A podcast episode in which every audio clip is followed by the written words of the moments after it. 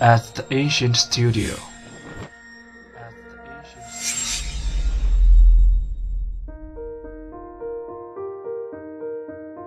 精作剧目，精作音乐，我们用声音说话。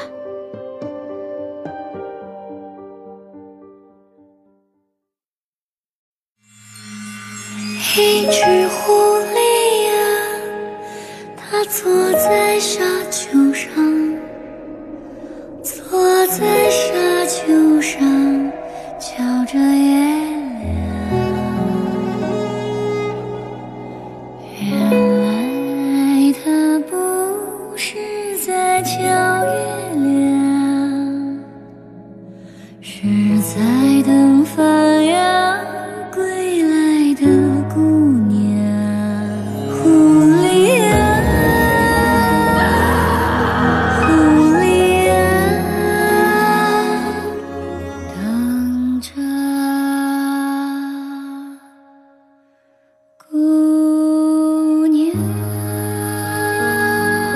生生世世，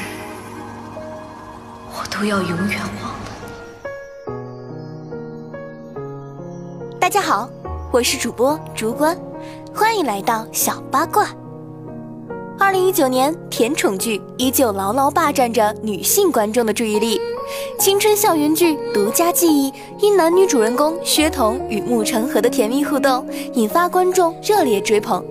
甜宠剧《奈何 BOSS 要娶我》凭借霸道总裁爱上我的反套路情节，成功以小博大，赢得市场。宅斗之余，不忘撒糖的《知否知否，应是绿肥红瘦》，牢牢占据着2019年第一热剧的宝座。在此背景下，历经定档、撤档再定档，几番起伏后，终于开播的古言虐恋剧《东宫》显得独树一帜。该剧改编自匪我思存同名小说，讲述了西周国九公主小枫因和亲踏上中原之路，与太子李成吟发生的感情纠葛。作为悲情天后，匪我思存继来不及说我爱你、千山暮雪后最受关注的虐恋小说。小说《东宫》拥有庞大的粉丝群体，由此改编而来的影视剧市场表现也备受关注。开播至今，《》在豆瓣上的观众反馈呈现两极化趋势，不少原著粉吐槽片花是片花，低于预期，给出一星评价。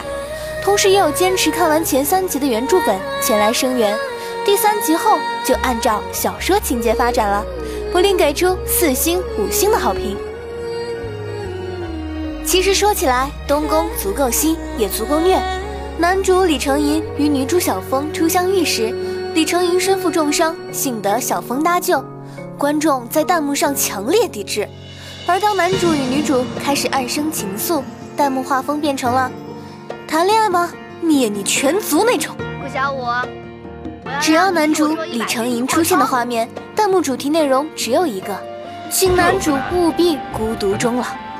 原著粉对于东宫男主人公李成吟持有的态度由此可见一斑，这不像是对反派角色的憎恶，倒更像是爱之深恨之切的无奈。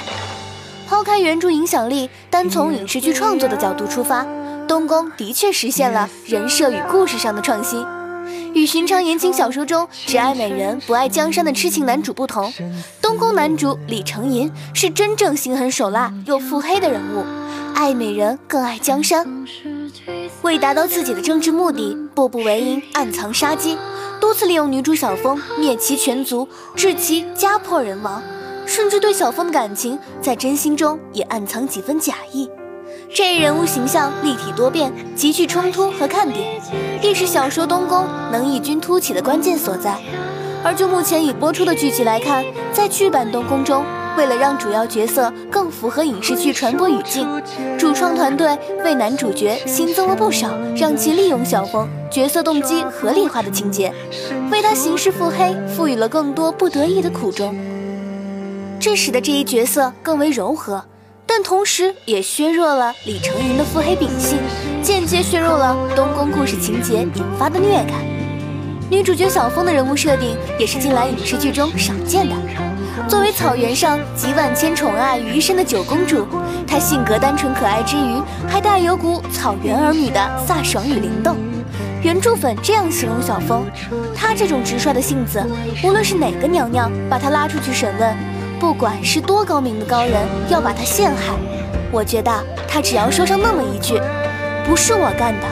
我便觉得好似大罗神仙都来给她作证一般。这姑娘纯的太真了。然而就是这样至纯至性的女主，被所爱之人利用，族人被灭，家破人亡，观众能再次领悟到什么是悲剧，就是把一切美好的事情撕碎给世人看。横亘在男女主人公之间的国仇家恨无法跨越，让人看得爱恨交织。有原著粉尝试写出男女主角相爱相守的圆满结局，却迟迟不能下笔。因为减少内容的悲情色彩，不只会削弱小说的动情性，甚至会致使人物性格的崩塌。观众一面为女主小风的遭遇愤愤不平，一面期待她跳下忘川，忘记与男主李成银的爱恨纠葛，并最终以自杀的形式完成对男主致命的一击，不可挽回式的惩罚。跳忘川这一情节，成为继速速跳诛仙台、及力捅虚凤之后，观众最新的期待与寄托。目前东宫还在优酷火热播出中，想继续追的就来和主播一起追剧吧。好了，本周的精彩内容就是这些，下周同一时间我们不见不散。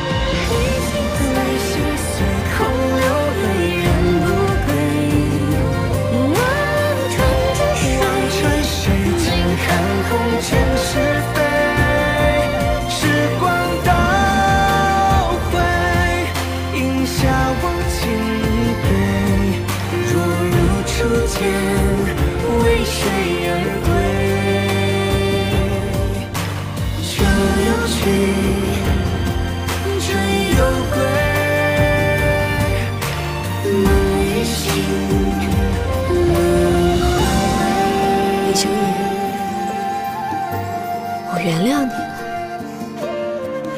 我原谅我们所有的甜蜜、亏欠、奢望、绝望。我选择放了你，也放了我自己。